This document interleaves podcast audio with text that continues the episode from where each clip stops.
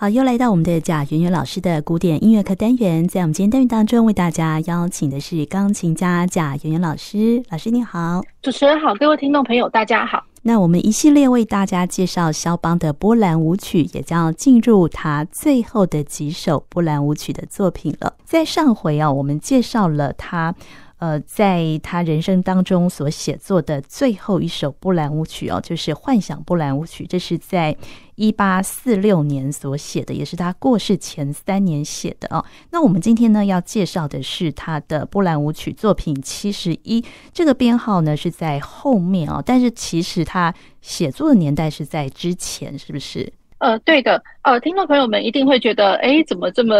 呃奇怪哦？那所以就是说我稍微再跟听众朋友们稍微再带过一下，就是说，呃，肖邦他他这一生中，应该他写作，如果说是真正有 opus number 的，其实是呃总共有十首。那然后呢，我们在最早最早在这个 opus number 之前还介绍的有六首，那个。啊、呃，其实是没有 opus number 的，嗯，对，而且那个是在出版，就是说在他身后，他死后才出版的有六首这样子，嗯，所以严格讲起来的话，大概是呃确定的呃会是有十六首，嗯，对，会是有十六首。那然后呢，真正有 opus number，有 opus number，他在他呃生前就已经出版是有七首，所以我们今天介绍的会是。有 opus number 的，嗯，呃，其中三首，可是这三首很可惜的是在他死后才被出版的。嗯、对对，这三首。那然后这三首呢，大家一定会觉得说，哦，那会不会是因为他真的就是很后面才写完的？那其实不没有哦。那也就是说，肖邦他其实这三首 opus 七十一的第一号、第二号、第三号，嗯，其实都是在。他呃，一八二零年左右，就是说，其实他还很年纪很轻的时候写的。一八二零这这这几年的年代啦，所以比如说像第一首是一八不一八二五年，那然后然后第二首一八二八年之类的。嗯，好，所以都是在这个他非常年轻，根本就是二十岁不到的这个年纪，他要写的。那他当时写的时候呢，他却没有说一开始就想要把它出版的这个意思，他就是留了这些手稿。那久而久之呢，可能大家也就忘记了。嗯，对，所以就是到后面的时候，才有由那个呃，比如说他的朋友，或者说由肖邦他自己的姐姐，把他的手给整理出来，再重新出版这样子。嗯，嗯，好，那所以今天介绍的这个 Opus 七十一的第一号、第二号、第三号。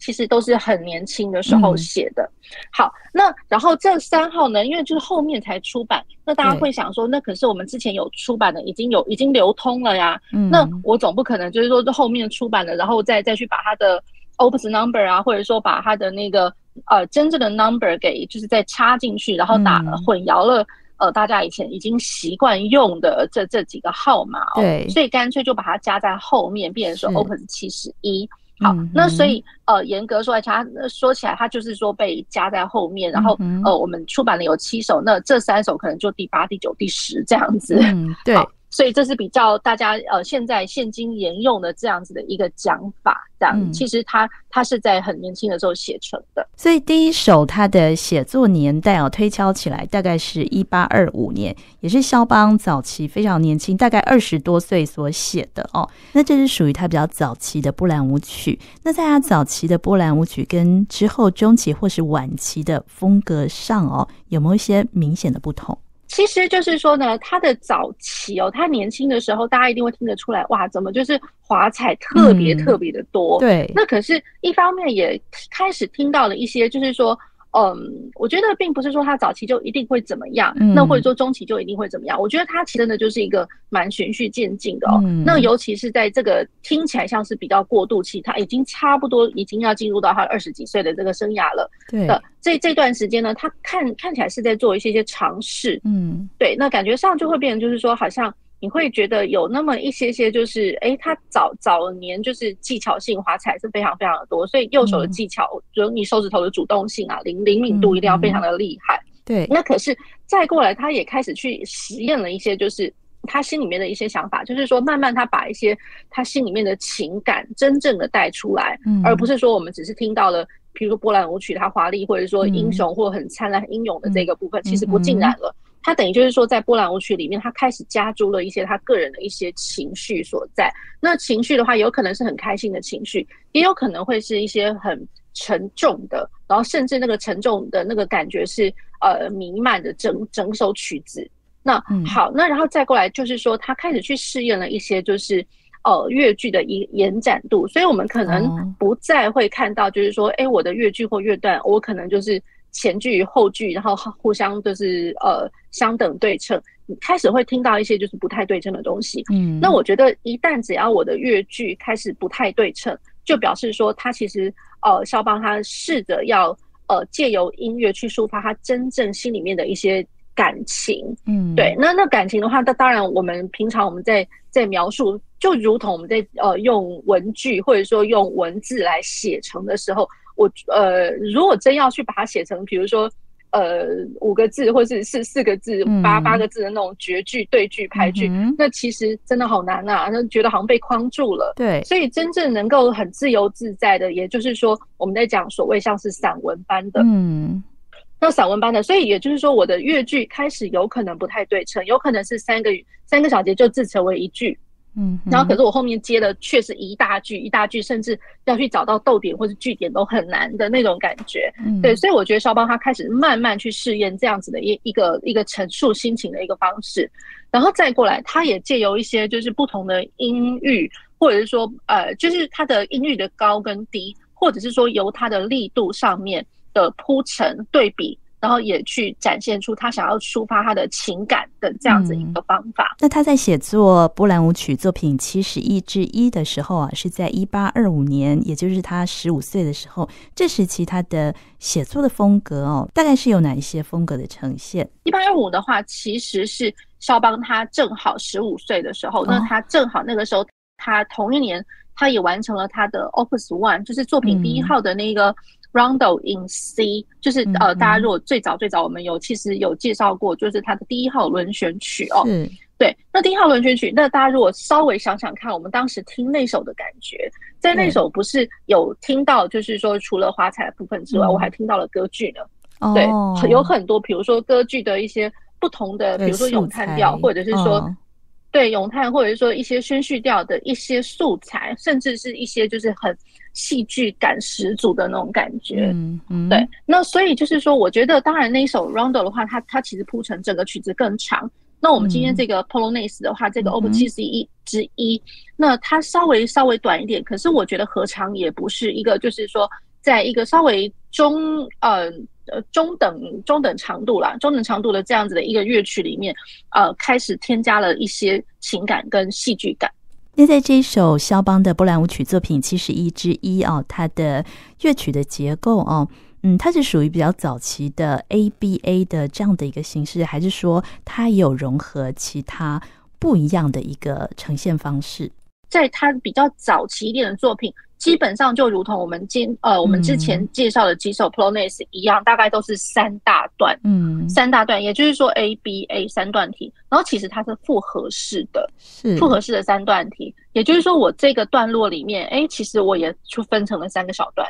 那我中间这一段也是分成了三个小段，然后我中间这一段讲完了之后呢，你就看到乐谱的最下方，他就给你写了就是他 couple，他 couple，也就是说，哎，再回头吧，再回头就是再反复一次。反复一次等于就是说我的 A 段，然后再重新来过这样子。嗯嗯。好，那然后我觉得感觉上它比较不复杂的原因哦，就是说它早期的话，它的转调或者说整个乐曲的它的调性的铺陈还没有到这么的呃绚丽灿烂那种感觉，这么复杂。也就是说，我可能对，因为我在早早先的话，我一个段落里面其实我的调性基本上都还可以听得出来，都维持，即便我已经有经历过，就是。A B A 三个三个段落，其实基本上我大方向的那个调性都还是一样的。嗯嗯。那在 B 段，我大方向的那个啊、呃、大乐段来讲，我的我的那个调性也是一样，都没有，就是变化不会太大。它当然中间会有一些些，比如说魔镜啊或者什么铺陈，不过我觉得好像还好。对。那所以就是说，它这个是早期里面就是可能比较谢天谢地一点，就是说你听得到听得到一些戏剧感，可是它不会在。调性上面让你会觉得好像迷途迷头转向的那种感觉，嗯、因为我们呃先前介绍的几首的话，大家会知道就是说，哎，它的呃时序越往后面，然后你开始会觉得说，哇，怎么连调性都开始觉得好像这是一个好长的一段旅途哦，那种感觉，就如同我们上次的听到那一首的时候，嗯、那个幻想呃波兰，那幻想波兰的话，它它在前面就已经开始给你加入了一些音响上的那个呃那个泛音泛音列那种感觉，嗯、所以就已经觉得是。无限可能这样子，所以我们今天介绍这这个的话，感觉上又回到一个比较单纯，就调性上面铺陈来讲比较单纯一点的年代。对，嗯，那这首曲子啊、呃，就说呃，大致来说，就是它早期的风格就是 ABA 的形式哈。那转调的部分呢，也没有说非常的复杂。那老师觉得这首呃七十一之一的这个波兰舞曲啊，它比较特别的地方是在哪里？呃，我觉得。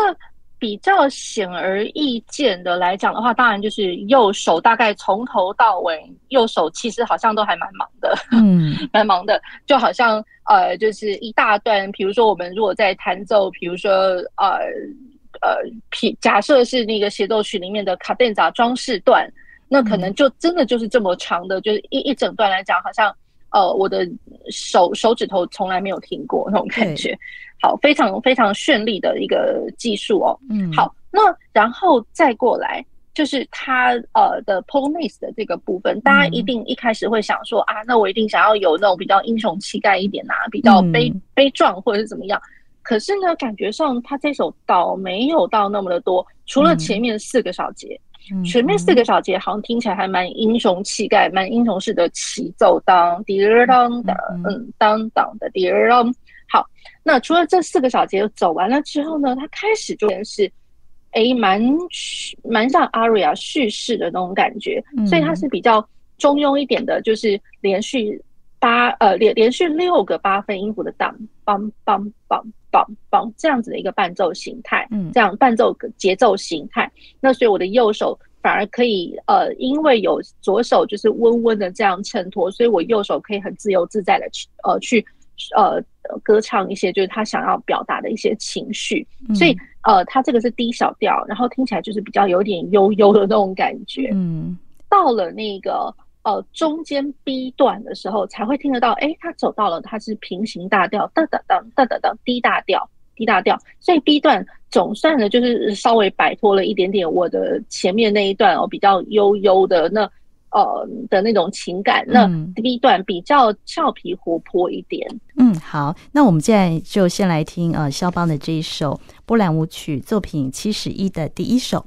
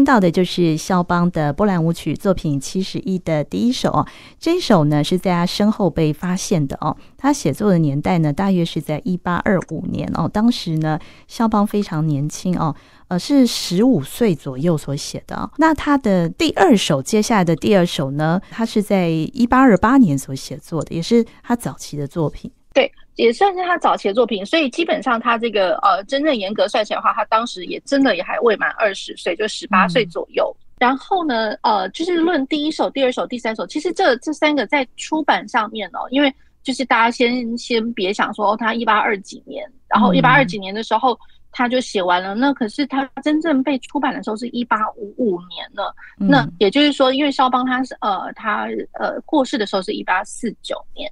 对，所以一八五五就是在他身后的时候才被出版。那为什么呢？也就是说，其实肖邦哦，就是他有部分大概二十几首的一个作品，其实我觉得很可惜的，就是说肖邦他生前都看不到他这些呃作品被被出版出来。好，那这些作品呢，其实是包括了大概从 Opus Number 它的六十六一路到 Opus 七十三左右。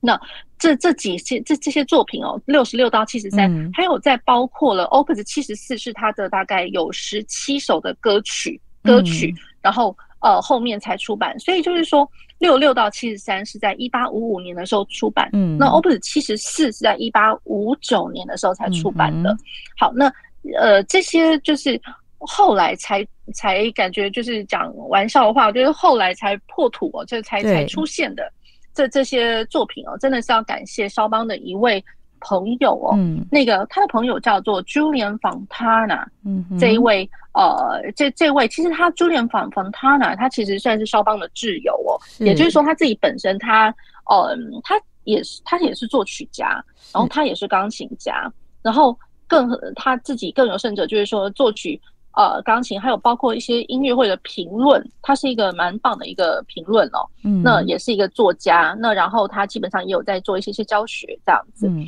好，那呃，他跟肖邦的渊源，也就是说，他其实他经常呃，就是在肖邦的旁身旁哦。比如说了，肖邦他可能写了什么样子的作品呢？那然后呃，可能有些时候呢，Julian Fontana 他会是第一个会先听到。嗯，那所以就会给肖邦的一些意见。对，这样子。那又或者是说，肖邦他其实他后来他的身体其实很不好，嗯，那所以也是也是因为他的这些朋友去帮他处理一些大大小小的事情，嗯，包括所有比如说出版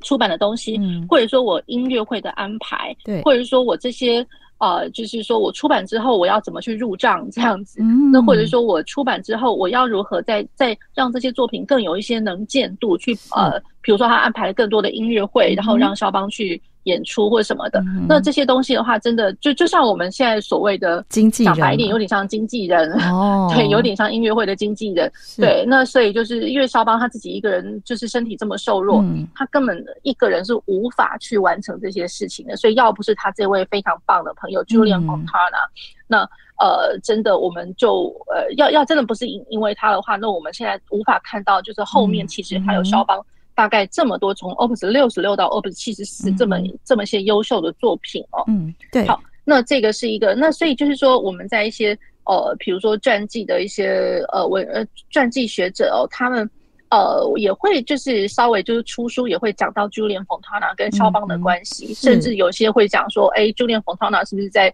呃肖邦的这个影子下，然后他也是默默的这样子活着。其实我觉得 Fontana 他其实也是一个非常。厉害的一位人物啦，所以他也是一个钢琴家。的肖邦。哦，但是他的他的名气就不像肖邦呃那样子呃受到瞩目嘛。是的，哦，对，所以是的，也就是说，当然我们所谓就是说真正呃受到瞩目的话，嗯、我觉得真的很多个点，就是说第一个，你音乐会一定要你曝光一定要够多嘛，对，那曝光那然后包括你的作品也要曝光，也就是一定要出版，然后不停的出版，嗯、不停的曝光这样子，那不停的演奏。那如果说作曲家本身他自己可以演，而不是说去委托他的朋友帮他演的话，嗯、那当当然大家会更更更加更加的去认识到肖邦。对，那其实，在肖邦同时之间，其实也有非常多厉害的音乐家。嗯、那比如说冯帕纳特，他是其中之一个。嗯、那或者是说讲到，比如说哦，我们现在是还没有讲到那个夜曲啦。嗯，那可是之前总是有介绍过，跟大家讲过那个夜曲的部分。那 Nocturne。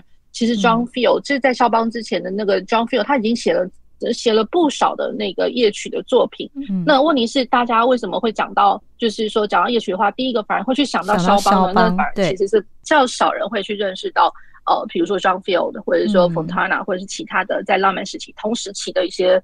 也蛮厉害的一些音乐家们。嗯、那在他的这个。七十一之二的这一首波兰舞曲啊，它写作年代是在呃一八二八年哦。这首曲子的感觉跟第一首哦，呃，是不是有一些呃类似的地方？呃，我觉得就是说在哦，它的速度标示上面，速度标示上面，我觉得其实还挺像的。也就是说，它的呃，像刚刚讲七十一之一的话，它是 Allegro maestoso。那然后它这个七十一之二的话是 Allegro mono troppo，其实基本上都是在一个、嗯、呃快板的一个呃一个铺陈上面哦，只是说呃也不要到太快的快板，所以就是说基本上我在反而是稍微温一点的那种快板的这个形态里面的，可是我反而可以呃填入了更多更多华彩很精彩的一些呃技巧的部分。